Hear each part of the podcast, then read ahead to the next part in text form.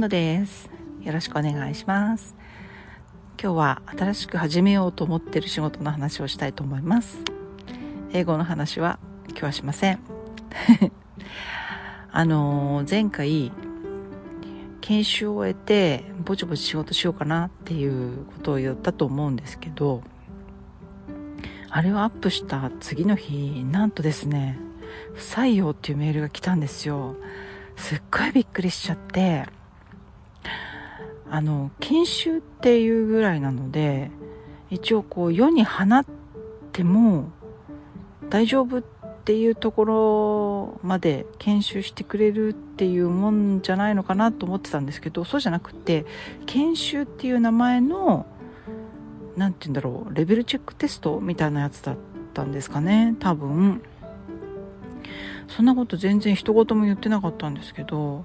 でしかもあの最終最終テスト？最終課題か。最終課題もあの始める前のあのガイダンスではあのそこまでの研修内容をちゃんと理解してれば間違いなくあのできるあの課題なのでそんなに心配しないで大丈夫ですよみたいな甘い言葉を言ってたんですね。うん。落ちるんだと思ってすごいびっくりしちゃって。で私結構得意分野のはずだったのでそこそこ自信あったしまあこう言っちゃなんですけどでこれで落ちるってことはおそらくそこが悪かったからかなってちょっと思い当たる節があったので本当はあのその研修の順番通りにやれば得られたはずの情報を見逃してたとかちゃんとあの説明文読んでなかったとかっていうのをちょこちょこやってたんでであとはあの別にあのお客さんに納品するもんじゃないのでで自分のあの都合のいい時間に都合のいいあのタイミングでしかやってなかったので結構時間かかっちゃったんですよね。本当はあの推奨時間がどれぐらいなのかちょっと分かんないんですけどだからそれもあったのかなって思ってその課題の内容うんぬんじゃなくて、まあ、そこの悪さかななんて思ってたんですけどちょっと夕飯作ってる最中にふと思い出したんですね。あれ？と思って。あの最終課題だけちょっとファイル形式が違ってたんですよ。でそこちゃんと読んでたんですね。あの始める前に。だけどあのその課題をこなしてる間にあれこれ考えててあやっとできたと思ってそのまま出しちゃったんです。本当はファイルをあのちょっと変換しなきゃいけなかったんですけど正しいファイル形式で納品納品っていうか課題提出してなかった、まあ、それがこう結構大きかったかなと思います、まあ、確かにあの指示書通りに仕事をこなせなければ、まあ、信用を失うっていうのはもちろんわかるんですよね。だからまあそういうことだったら不採用になってもしょうがないかなって思ったんです、まあ、一応そこで、ま、納得、うん、納得しました。私的には、まあ、一応なんかこの「どうしてですか?」って聞いてみようかなと思ったんですけどそのちょっと聞けるような感じでもなかったし聞いたところで不採用が変わるわけでもないのでまあしょうがないかと思ってそこはちょっと飲み込んだんですけどあまりにもその自分のチョンボでもしかしたら合格してたかもしれないのにまあでもそこまであのすごい時間かかったペナルティとかちゃんと読んでなかったペナルティとかが大きく作用してるんであれば結局どっちにしても不採用だった可能性はあるんですけどただ最後のチョンボが本当にあの私としては大失態だったなと思って思い出すたびにもういたたまれない気持ちになってクソがクソがってずっと言ってたんです。だけどあんまり言い過ぎるとあの子供がね 子供があのちょっと怯えるかなとか俺なんかしたかなってかって思われちゃうかなと思ってやっぱここは説明しとかなきゃと思ってで息子にあの夕飯食べた後に「いやお母さんこれこれこういうことがあってねちょっと機嫌が悪いっていうかもう悔しいっていう気持ちがあってたまに「うー」とか「クソが」とかって言うかもしれないけど気にしないでねあんたのことじゃないからねって言ったんです。そしたら息子も偉いもんで「お母さん」っ てどうせどうにも関係ない人なんだから別に問い合わせたところであの相手のブラックリストに乗るぐらいが関の山だから別に問い合わせてもいいんじゃない？とか、まあ、もう一回知らないふりしてあのもう一回試験を受け直してみてもいいんじゃない？あのもしかしたら向こうの方でまたこいつあの受験してきやがったとか思われたところで別にお母さん痛くも痒くもないんだからトライしてみればいいじゃんって言われたんですよ。ティーネイジャーすげえと思って。お母さんに意見するようになったんだ。素晴らしいなと思って。ちょっと感動して。でもまあ確かにその通りでなんかもう一回やってみようかなと思ってます今。あの一応自分の反省点分かったんで。であとはその一応30日後にアカウントをクローズしますって書いてあるので30日経ったらもしかしたら私のデータ全部消えるかもしれないと思って。もう一回やり直したら同一人物っていうのは向こうでは分かんないかもしれないなと思って。いやもしかしたらその研修担当のチームの人が数人しかいなくってでなんか一人一人この名前見たことあんなっていうそういう記憶を残してたりとかするとあこいつまた来やがったとかってなるかもしれないんですけどまあなったところで、まあ、どうせまた不採用になるだけなのででやってみなければねあのミラクルは起こらないわけで宝くじもね買わないと当たらないっていうのと同じで。なので、まあ、息子の言う通りちょっともう一回トライしてみようかなと思いました。でも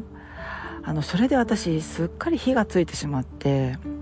すっごい頭にきたんですよ。まあいろいろその研修前にはあんな甘いこと言いやがってとかなんかそれ責任転嫁なんですけど、まあ、結局自分が悪いんですけど相手のことも恨みたくなるじゃないですか。そんなこと言ってねえだろうみたいな。で頭にきてそれで他にちょっとなんかあの似たようなそこの会社の競合みたいな似たようなことやってる会社ないかなと思って探したんですけどやっぱ海外在住で OK って言ってる会社ってなくってであとはちゃんと資格持ってるとかですよね。そのマイクロソフトオフィス系のそういうコンピューター系の資格とかですよね。持ってないとダメとかって書いてあるところもあったり、まあ、海外在住がダメっていうのが大きかったかな。なのでもうそこの会社しかなんかちょっとないかなと思って。でもその会社にすがるのもねちょっと私の プライドが許さないみたいになって。でふと思い出したんですよ。あの前回あのご紹介したその YouTuber の方が別の動画であの自分がどのようにして英語で仕事をするようになったかみたいなのからあのゼロからでも英語の翻訳者とかなる道はあるよみたいなことを語ってる動画があってでそのことを思い出したんですね。で私別にあの英語で仕事しようなんて思ってなかったんでまあそういうのもあるのねと思って聞き流してたんですけどふっと思い出してでそこでなんかあのフリーランサーっていうねどこの国アメリカがやってんのかな？わかんないんですけど、まあ、英語のあのジョブサイトがあって日本でいうクラウドワークスみたいなやつですよね。フリーランスの人が登録してで案件を検索してこれ自分できそうだなと思ったらあの入札入札っ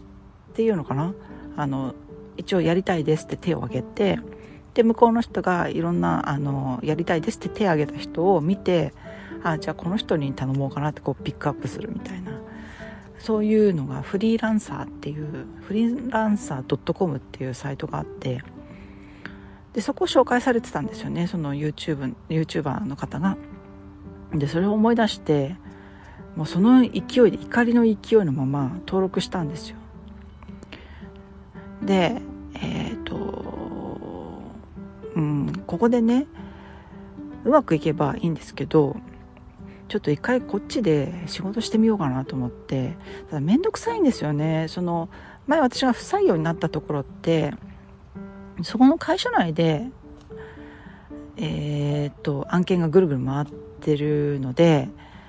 そこの会社に登録してるってだけであの別に自ら一生懸命仕事探さなくてもいいっていう利点があったんですけどそのフリーランサーだと本当にただバイトバイト探しみたいな感じで結局自分で毎回その仕事を探して検索してで自分でアプライしてであの自分が選ばれるのを待つみたいな。で毎回収入も安定しないしその本当ねその仕事の検索が一番こう時間かかるっていうか本当面倒くさいんですよね。で読んだところでディスクリプションがなんか細かく書いてる人もいればすごいふわっとしか書いてない人もいたりしてこれ何のほど言ってんだろうなとかまあ実際そこの場所に行かなきゃいけないってやつはできないんですけどであと、まあ、そこに入札してる人がものすごいいっぱい百何十人とかいるとあもう無理だとか。多分経験者優先されちゃうので私みたいにまだ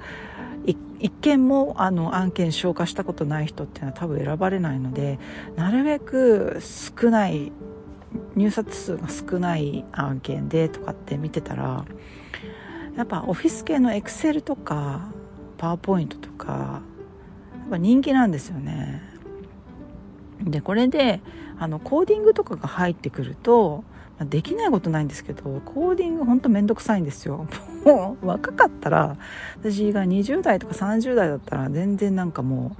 うよしどんとこいやみたいな感じでやる気満々でできたんですけど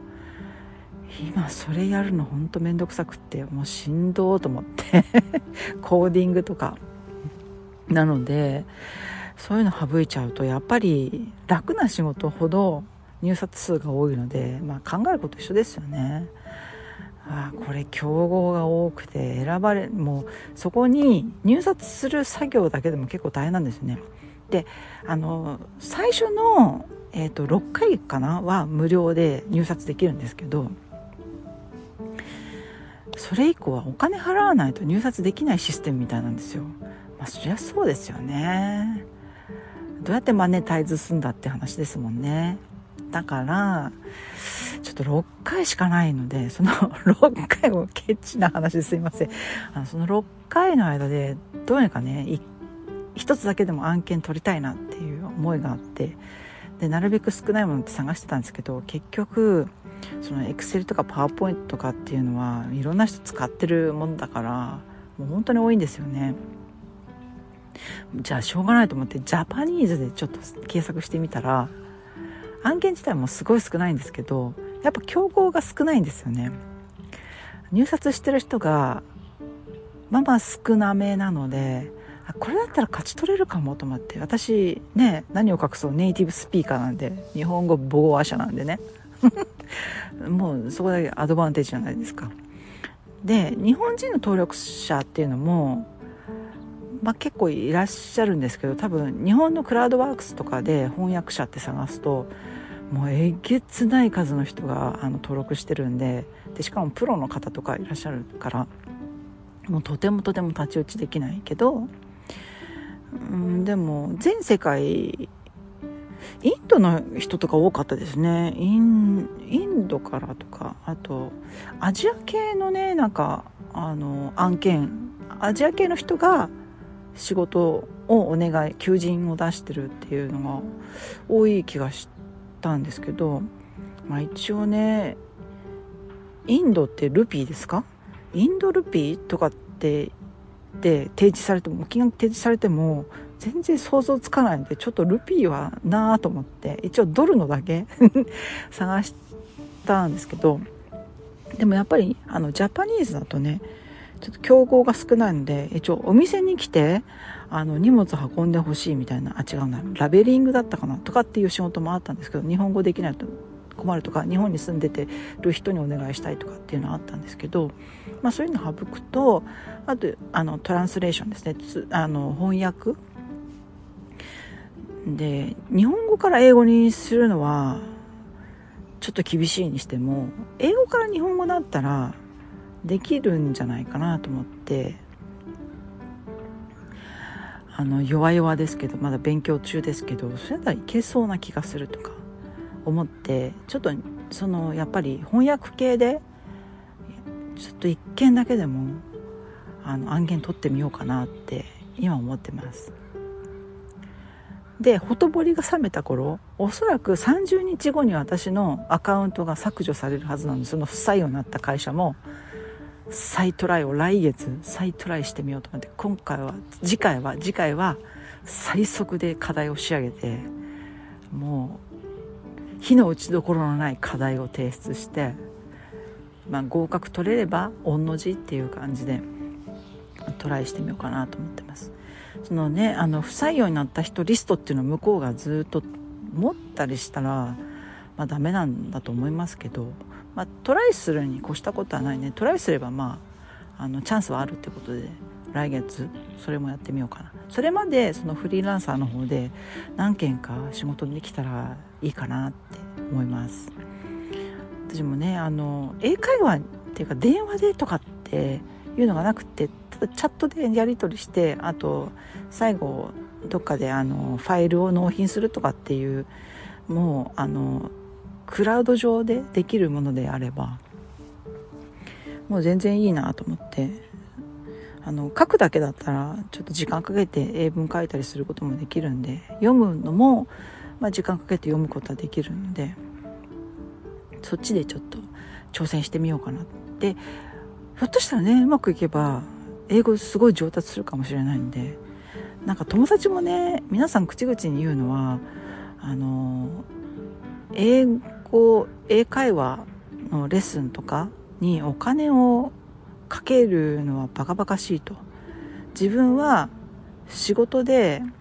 英語上達させたのでお金もらって英語上達させないのはちょっともったいないんだよねって言ってて英語にお金出すのってちょっとねできないんだよねって言ってる人何人かいて。あそういう考え方なんだと思って。だからねもしかしたらうまくいけばあの私の英語も あのおまけみたいな感じで上達するかもしれないんで、まあ、そっちの路線で今やってみようかなと思ってます。まあほんとね受かる気満々で前回録音したのですっごい恥ずかしいと思いながら 今日喋ってます。はい。じゃあ今日もご清聴ありがとうございました。これにて失礼いたします。